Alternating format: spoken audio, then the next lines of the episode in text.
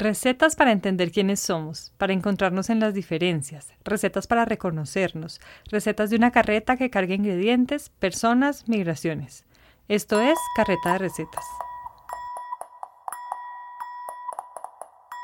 En el episodio anterior exploramos algunas de las razones que han convertido a la cebolla en un pilar de la alimentación humana, al punto que resulta muy difícil imaginar las cocinas del mundo sin ella.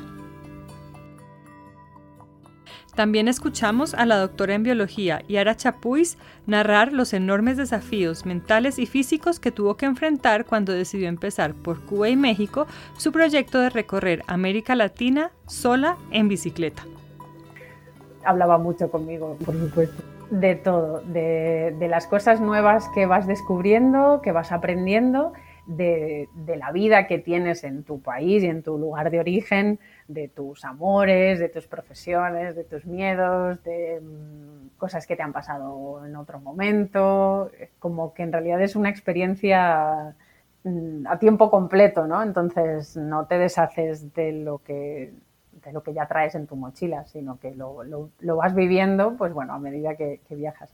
Su viaje por México comenzó en el punto más al norte de Latinoamérica continental, en Tijuana, que está separada de la ciudad estadounidense de San Diego por un muro que recoge sentimientos encontrados esperanza, vergüenza, desesperación, amor y odio. De Tijuana se dirigió hacia el sur por la península de Baja California, siempre con el mar a la vista, hasta La Paz, desde donde cruzó en ferry hacia el continente. Yara continuó su recorrido siempre hacia el sur y vio cómo el horizonte cambiaba de los paisajes áridos del norte de la República Mexicana a las selvas tropicales del centro y sur del país. Ya en el estado de Oaxaca, Yara dejó el referente del Océano Pacífico que le había acompañado todo el camino para cruzar la sierra y llegar cerca a Oaxaca capital después de 35 días de recorrido y aproximadamente 2.500 kilómetros pedaleados con un par de trayectos en autobús. Si no han escuchado la primera parte, pongan pausa y vayan a buscarla. Es que tengo muy, como muy buena memoria emocional. Entonces me, pongo a pensar y, me acuerdo perfectamente de cómo fueron esos últimos kilómetros. Llevaba tres días cruzando la Sierra Madre de Oaxaca, que aquello sí que fue mm, físicamente muy duro. Eh, tenía la sensación de que, de que iba para atrás, o sea, yo daba 10 pedales y retrocedía 8 y tenía que pararme cada dos minutos a beber agua. Bueno, fue durísimo. Fueron tres días ascendiendo hasta los 2.500 metros. Y cuando llegué allá arriba, me dejé caer, fue como, como un globo así que se empieza a desinflar. Como escuchamos en el episodio anterior, Yara viajaba por México sola, sin más compañía que la de su teléfono celular. Sin embargo, esto no le impidió emprender proyectos que la mantuvieran ocupada proyectos que surgieron por su interés e iniciativa y que además de permitirle mantener la conexión con otras personas, así estuvieran a miles de kilómetros de distancia, tenían la intención de sembrar interés por los viajes, por las culturas de otros países, por la diversidad y la autonomía. Ay, pues yo creo que eso es algo como asociado a mi personalidad. No puedo hacer solo un viaje en bicicleta, como si ya fuera poco, con todo lo que ello conlleva de, vivencias, sino que además pues me busco como muchos proyectitos o ideas o formas de, de crecer, de compartir. Yara contactó a un maestro de una escuela de Formentera, una pequeña isla del Mediterráneo vecina de su natal Ibiza, para que el curso que dictaba, el de segundo grado de primaria, la acompañara de manera virtual en su travesía por México. Ángel, el maestro, vio en la propuesta de Yara una oportunidad maravillosa de enseñar aprovechando los recursos disponibles en ese momento. Sí, les mandaba audios, les mandaba vídeos, les mandaba fotografías, eh, me hacía fotos con, gente que conocía por el camino, con, niños y niñas, eso me gustaba mucho porque así como que se veían, veían a, a otros niños ¿no? de su edad, de otra parte del mundo. Y luego ellos me mandaban cartas, el, maestro les, hacía como ejercicios pues de, escribir, para hacer redacciones, para hacer entrevistas y me escribían. Y entonces me hacían preguntas de curiosidades que les surgían a ellos y el profe les hacía fotos y me las mandaba a mí. Y entonces yo les contestaba a su vez pues con vídeos, con audios o todo, todo muy mediático, pero, pero súper lindo. La verdad es que en ese sentido las tecnologías funcionarán a, nuestro favor totalmente.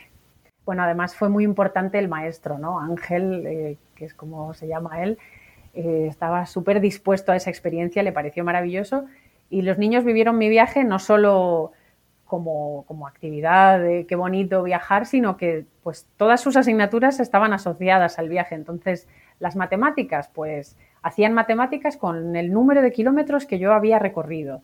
Hacían, pues aprendían geografía, eh, hablaban de, gastronomía, veían diferentes animales y plantas.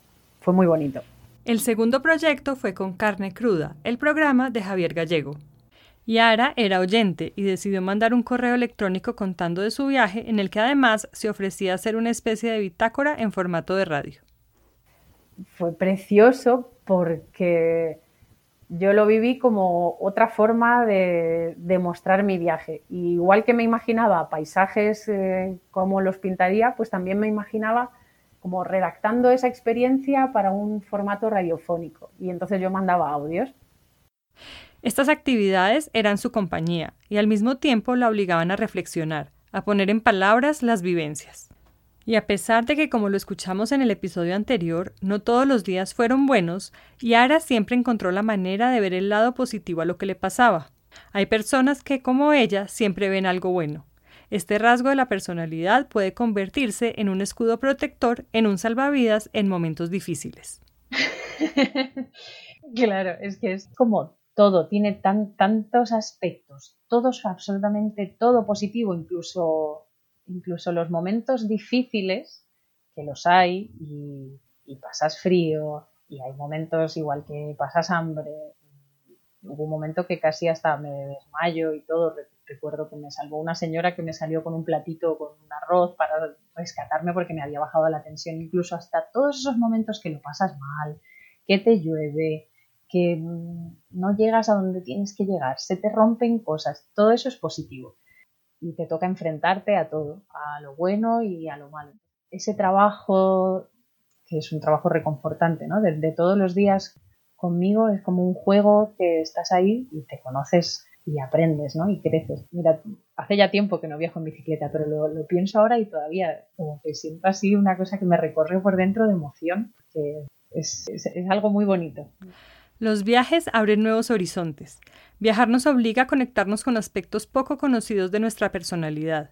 Viajar nos expone, viajar nos confronta, viajar nos incomoda, viajar nos hace vulnerables porque nos saca de nuestra zona de comodidad, del lugar en el que sabemos movernos y relacionarnos. Los viajes pueden resultar estremecedores y generar situaciones tan contradictorias como cuando se pela una cebolla. Sabemos que aunque nos ardan los ojos, le dará sabor a nuestras vidas. Soy Vanessa Villegas y les doy la bienvenida a Carreta de Recetas, un programa de cocina, género, política y cultura. Hoy, en Carreta de Recetas, La cebolla, una ilustradora científica y libertad en los pedales, segunda parte. En el antiguo Egipto, la cebolla fue un elemento muy importante en la alimentación, en la medicina, en la simbología religiosa y como veremos, estas facetas están profundamente relacionadas entre sí. Presten atención a las fechas. Como lo mencioné en el episodio anterior, para el 3500 antes de la era común en Egipto ya había registros de cebollas en paredes y objetos. A partir de 3200 antes de la era común, la cebolla se convirtió en protagonista en tierra de los faraones al punto que se la considera el vegetal más representado en el arte del antiguo Egipto y el único en ser tallado en oro.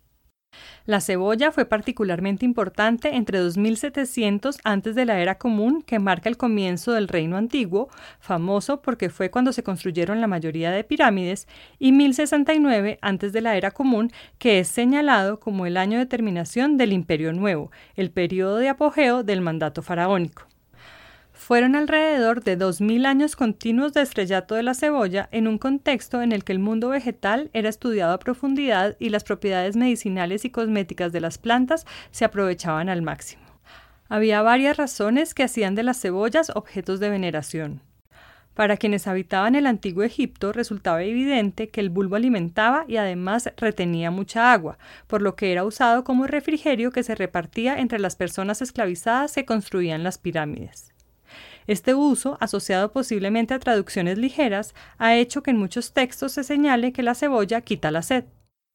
De acuerdo con lo escrito por Heródoto, el historiador griego que vivió en el siglo V antes de la era común y quien reportó prácticas del antiguo Egipto, las cebollas eran también la moneda de pago dada por las autoridades faraónicas a quienes trabajaban en la construcción de pirámides. La cebolla era el alimento por excelencia de las personas que realizaban oficios pesados y repetitivos. Todo bastante sistemático. Todas las cosas están siempre en el mismo lugar, en la misma alforja, en el mismo lado de la bicicleta, dentro de la misma, bolsita, para no tener que perder tiempo buscando cada cosita que necesitas, que todas son esenciales. Casi que diría que lo único que llevo así extra que no necesito para sobrevivir pueden ser mis acuarelas y algo de lectura, que siempre me acompaña. Entonces ya, pues si como tranquilamente, me ducho. A veces me he duchado en medio del desierto con un litro de agua, pero he conseguido ducharme y me duermo. Intento leer, pero duro muy poquito porque estoy exhausta.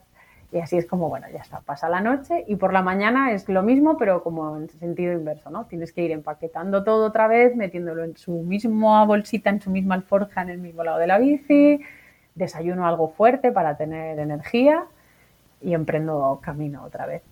Si esa parte pues la he hecho en casa de alguien, pues también acompaña en conversaciones, compartir, eh, igual compartes alguna cosa que estén haciendo, pues igual, yo que sé, tienen que ir a darle de comer a los animales o eh, se van los niños a la escuela, pues igual acompaño a la madre que los lleva al colegio para despedirlos, como que esa parte de vivir sus vidas también es muy bonito, a mí me gusta es casi como un ciclo que se repite, pero siempre es diferente. Porque claro, llegar a una casa donde te están invitando y dedicarte a tus redes sociales significa perderte de vivir esa familia durante esas dos horas. Y porque esta familia quizá la voy a ver cinco horas en mi vida, porque mañana por la mañana me vuelvo a montar en la bicicleta y sigo camino.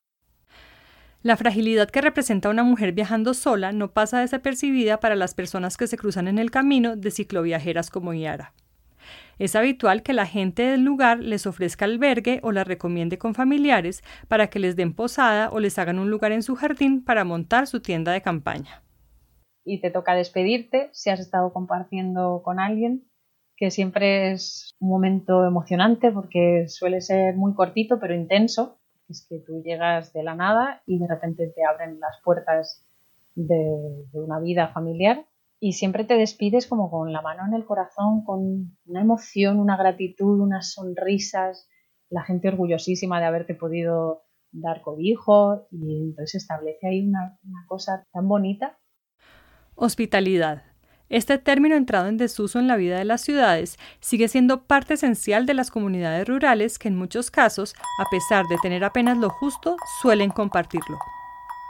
Volvamos a la enorme cantidad de personas migrantes que dejan sus lugares de origen para buscar un futuro mejor en otros lados, dentro de sus países o cruzando fronteras. Esas personas migrantes que son consideradas de menor categoría porque viajan sin visas, sin dinero, sin un futuro asegurado. Viajan por necesidad, por supervivencia. Gente que además de largas travesías en situaciones precarias, muchas veces a pie, ahorrando al máximo en comida y agua, debe enfrentarse a las violencias y desigualdades propias de los territorios que transitan. En estas condiciones de vulnerabilidad que las convierten en víctimas perfectas para la delincuencia común y para grupos de crimen organizado, aparecen acciones de solidaridad y hospitalidad que reconfortan e inspiran, redes de afecto que salvan miles de vidas. Cuando World Central Kitchen, el proyecto fundado por el chef José Andrés para armar cocinas de emergencia y alimentar a las personas necesitadas, fue a atender la crisis migratoria en la frontera entre Colombia y Venezuela, se encontró con una red de comedores y refugios para caminantes organizada por iniciativa de las comunidades vecinas a las autopistas. Gracias a reportajes de periodistas que han acompañado a migrantes a lo largo de esta ruta, también se sabe que hay códigos que permiten que las personas sepan que en determinado lugar se pueden abastecer de agua o pueden pedir alimentos o simplemente que allí pueden sentarse a descansar. una red de solidaridad y afectos que puede hacer la diferencia entre la vida y la muerte. Yara tenía una regla inquebrantable para la carretera. Cuando decides parar, parar de pedalear, que esa sí que es la única, que es parar antes de que se haga de noche. Y no solo cuando está ya bajando la luz, sino como bastante antes, para que te dé tiempo a poder disfrutar también del lugar. Pero sí que cuando deja de haber luz, mm, mejor no estar en, la carretera. Regla inquebrantable que diría que no me he saltado nunca ni, ni debería de saltarme. Las propiedades antisépticas, sumadas a sus ventajas de almacenamiento, hicieron que en el antiguo Egipto la cebolla se convirtiera en un elemento de adoración.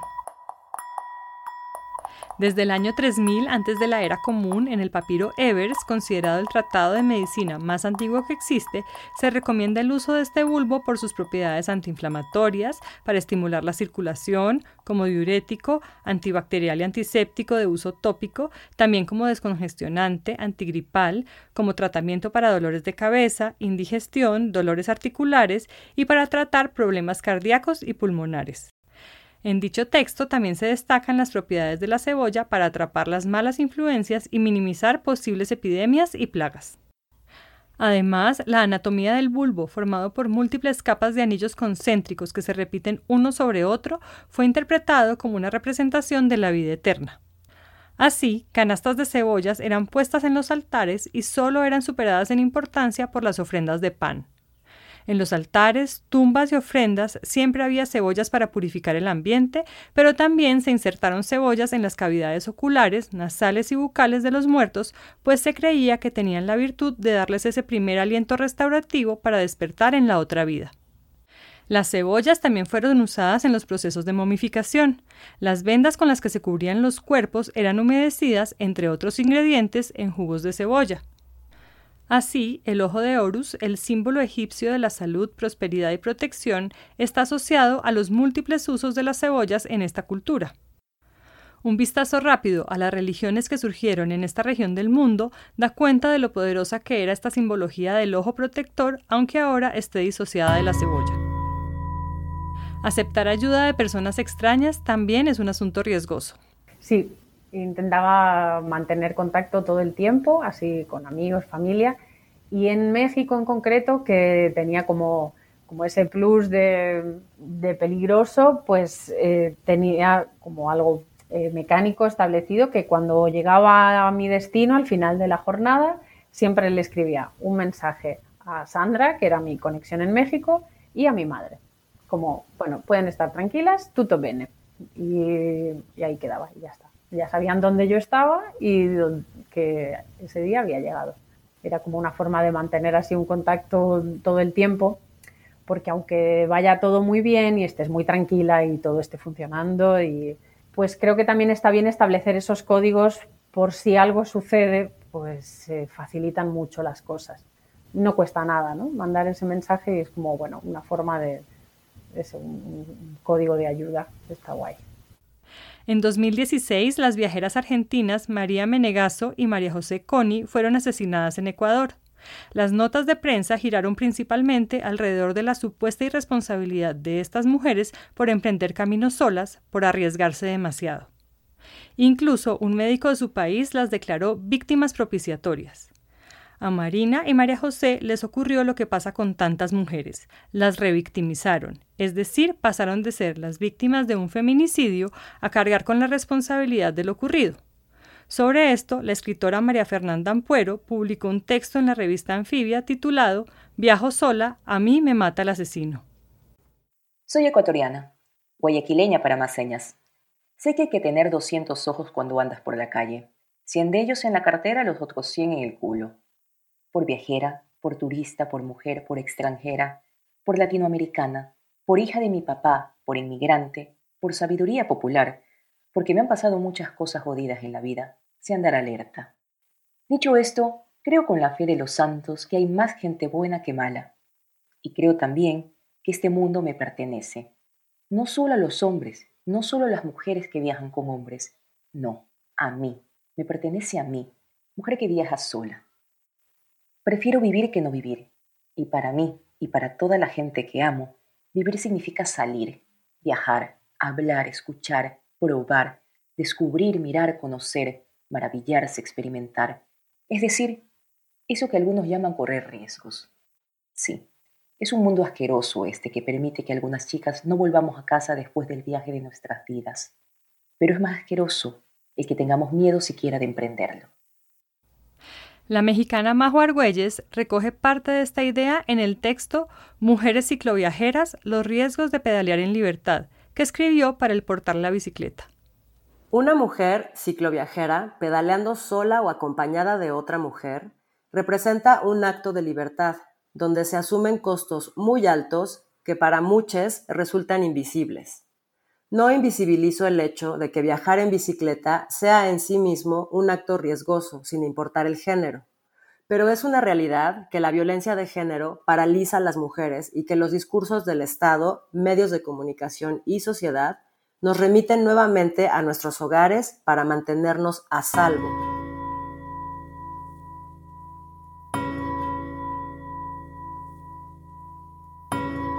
Pero una sensación de, de plenitud máxima conmigo misma, ¿no? Que a pesar de que todo el viaje mm, pues te sientes muy realizada y vas avanzando y cumpliendo etapas y te sientes muy bien, ahí ya sí que por fin podía decirme que todo había salido bien, que lo había conseguido, había, no me había ocurrido nada malo en el camino y estaba yo siendo yo como más que nunca, ¿no? todas mis células estaban llenas de emoción y turgentes al punto de la explosión.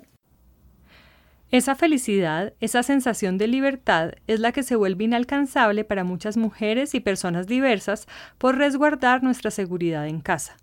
Porque lo mejor es no vestirse así, no hablar, no opinar, mucho menos exponerse o arriesgarse. Porque es preferible guardar la compostura, bajar el volumen de la voz y conservar la feminidad.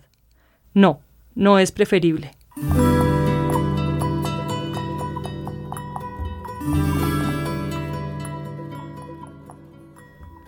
Recetas para entender quiénes somos, para encontrarnos en las diferencias, recetas para reconocernos, recetas de una carreta que carga ingredientes, personas, migraciones. Esto es Carreta de Recetas. En algunas ramas del hinduismo vegetariano de la India, la cebolla está prohibida porque estimula las pasiones del cuerpo. La historiadora Lizzie Collingham lo describe así en su libro Curry, una historia global. Para cuando Babur conquistó Hindustán, el vegetarianismo ya se había convertido en una manera de señalar la posición que cada quien ocupaba en la sociedad india. Así, quienes pertenecían al brahmanismo ortodoxo evitaban comidas que pudieran estimular las pasiones, incluidas la carne, la cebolla y el ajo. Siguiendo estas normas de alimentación, Gandhi creció sin comer cebolla y conoció su sabor cuando viajó a estudiar al Reino Unido. En 1936, Gandhi escribió no sé qué haría la gente pobre sin cebollas ni ajo. Y es que, como lo mencioné al comienzo, los viajes nos confrontan con nuevas realidades. Pues bueno, cuando viajaba y, descubrí la ilustre, el mundo de la ilustración, mm, no pensaba en ciencia, pero sí que yo creo que me han abierto mi, imaginario, como que pues amplían tus límites como persona, eh, viajar. Entonces, después de, mis viajes, ahí fue cuando, bueno, mientras tanto yo sobrevivía eh, de la artesanía, mi madre es artesana, entonces yo la, ayudaba, la sigo ayudando, y eso es lo que me era como mi, trabajo, me daba dinero para, para poder vivir, pero surgió algo como que dije, bueno, esto está muy bien, pero no es lo que yo quiero para siempre. Y ahí fue cuando descubrí la ilustración científica que es como otra forma de seguir haciendo ciencia en realidad. Que por un tiempo yo me había desvinculado bastante de la ciencia y por eso digo, en realidad la Yara científica nunca se fue del todo y está ahí, está ahí conmigo porque en realidad pues forma parte de mí. Y entonces he descubierto una nueva profesión y me puse a estudiar y eso es en lo que estoy ahora intentando desarrollarme un poco. Tras llegar de México, una amiga le comentó a Yara que pensaba hacer un posgrado en ilustración científica. Yara la animó a inscribirse en el programa y quedó con una sensación extraña. La incomodidad pasó cuando entendió que ella también podía y quería inscribirse.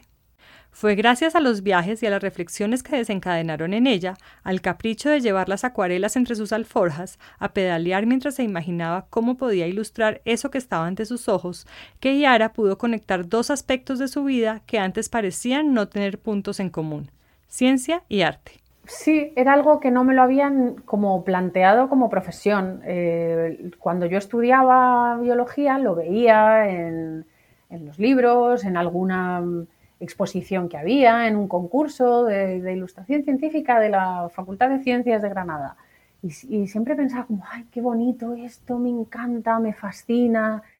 Prácticamente todas las personas estamos familiarizadas con la ilustración científica, así no sepamos bien de qué se trata. Son los dibujos de anatomía de los libros escolares, las representaciones ilustradas del universo, las recreaciones del fondo marino, las láminas con dibujos de animales y plantas que explican su conformación.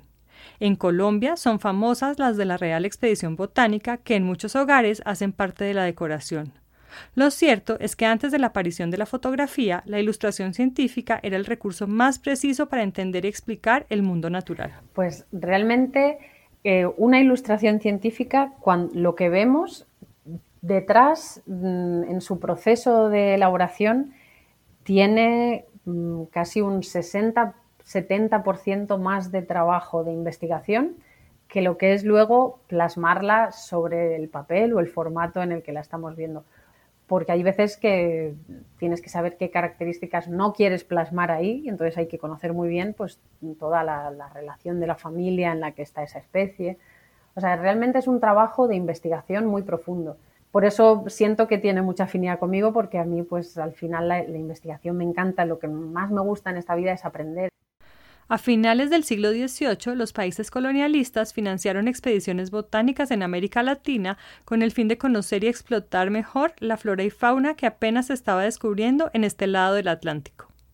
Así, la corona española concentró sus esfuerzos en inventariar sus recursos naturales en tres grandes expediciones botánicas al Perú y Chile entre 1777 y 1778, a la Nueva Granada, es decir, Colombia, Venezuela y Ecuador entre 1783 y 1816, y a la Nueva España, o sea, el actual México y parte del sur de Estados Unidos, América Central, Cuba y Puerto Rico de 1787 a 1803.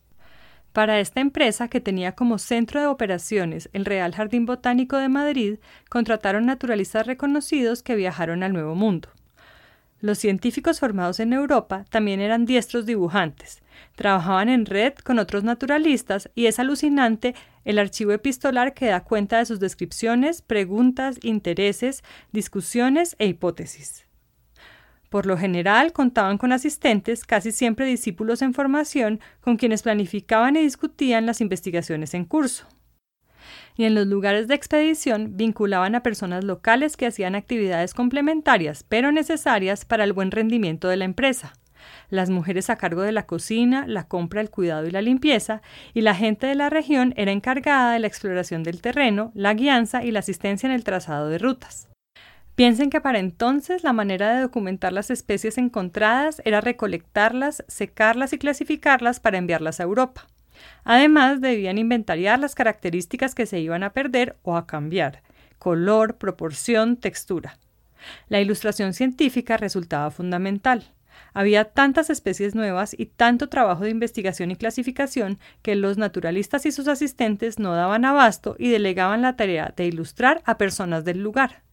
El hecho de que estas personas no tuvieran estudios formales, no fueran de origen europeo, ni mucho menos científicos, hizo que este oficio pasara a un segundo plano e incluso que los prejuicios de clase, raza y educación hayan puesto en duda si lo que hacían era realmente arte. Cuando me tengo que enfrentar a un nuevo reto de ilustración, pues lo primero son infinitas horas de estudiar y entender bien, profundizar en, esa especie que quieres representar, o bueno, el objetivo, porque realmente es muy amplia la ilustración científica, como igual de amplia que es la ciencia. Y eso normalmente no se tiene en cuenta, ¿no? Como que se ve la imagen final y, ay, es linda, no es linda, comunica, no comunica. Incluso es muy bonito entender cómo se trabaja en conjunto, porque hay muchas veces que eh, los ilustradores hacen ver al científico o a la científica pues otros aspectos que, no, los no se han visualizado, ¿no? porque cuando tienes que plasmarlo te preguntas exactamente el origen de una pieza, el, volumen, el color, la textura, cosas que igual pues en, tu investigación científica no, tienes por qué tenerla en cuenta. Y se han dado casos en las que es eso, ¿no? Los, ilustradores y las ilustradoras hacen, hacen ver rasgos que como científico pues no se habían percatado.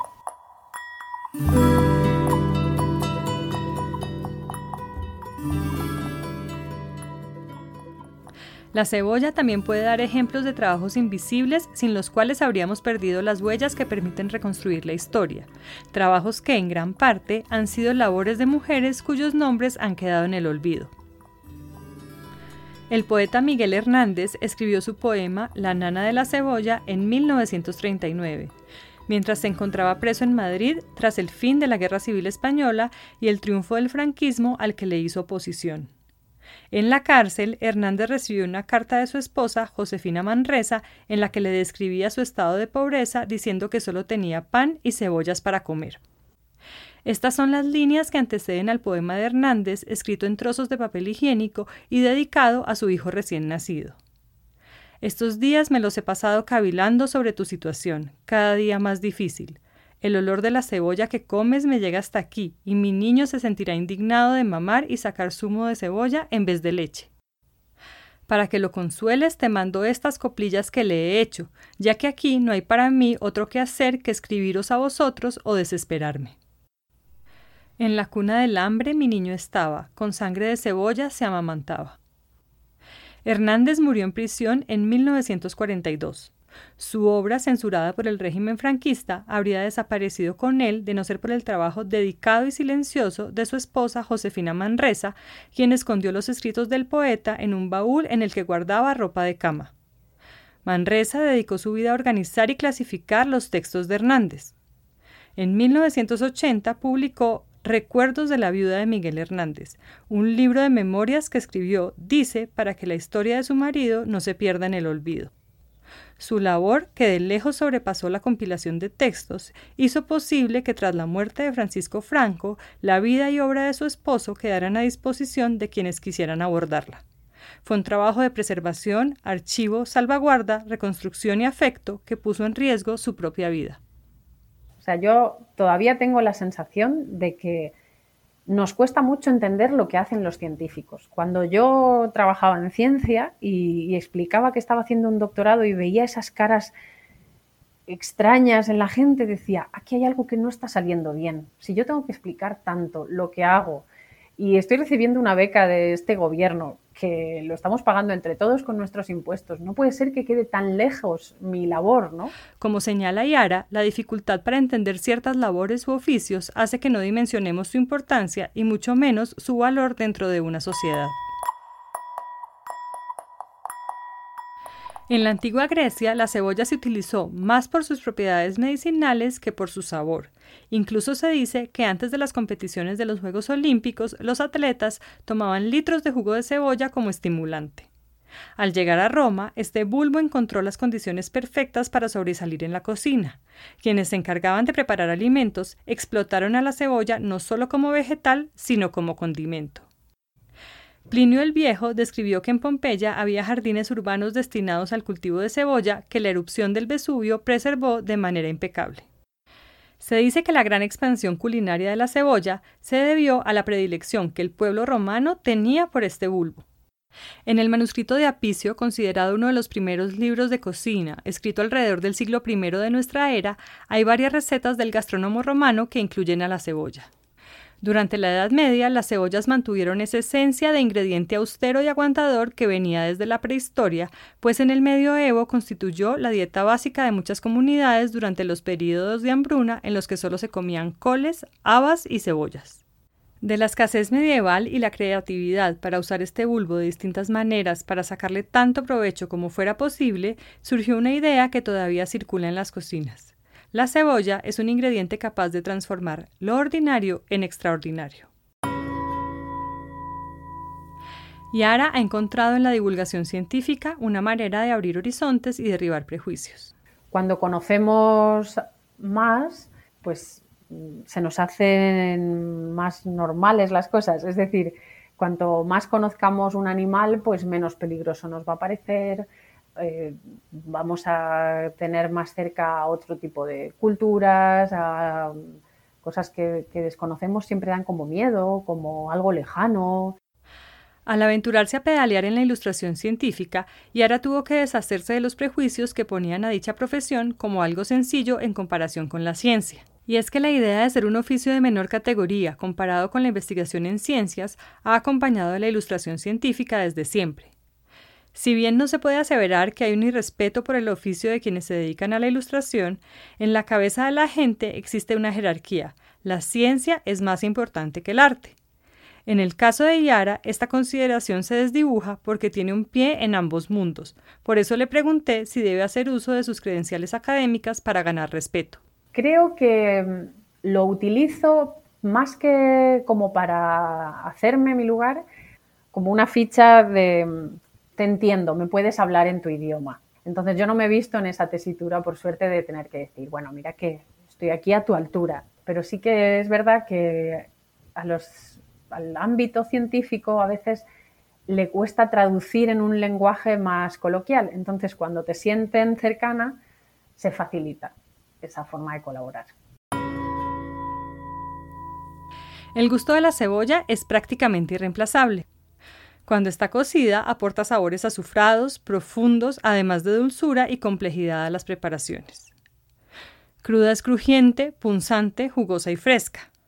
Estas características de aroma, sabor, textura, color y temperatura que en lenguaje científico se conocen como propiedades organolépticas, han sido en buena parte responsables de que las comunidades humanas hayan llenado sus alacenas de cebolla desde hace miles de años.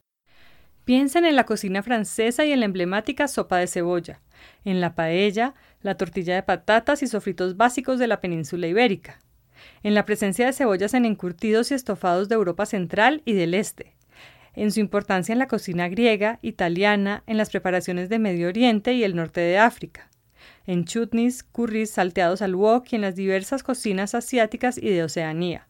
Esto sin mencionar los guisos africanos, menos conocidos en nuestro contexto, en los que también hay una destacada presencia de cebolla, así como en las cocinas persas, afganas y tibetanas. Su huella se encuentra en todos los continentes a excepción de la Antártida. La cebolla está tan presente en las cocinas de América Latina que resulta casi imposible imaginar a qué sabrían las preparaciones de esta parte del mundo sin ella.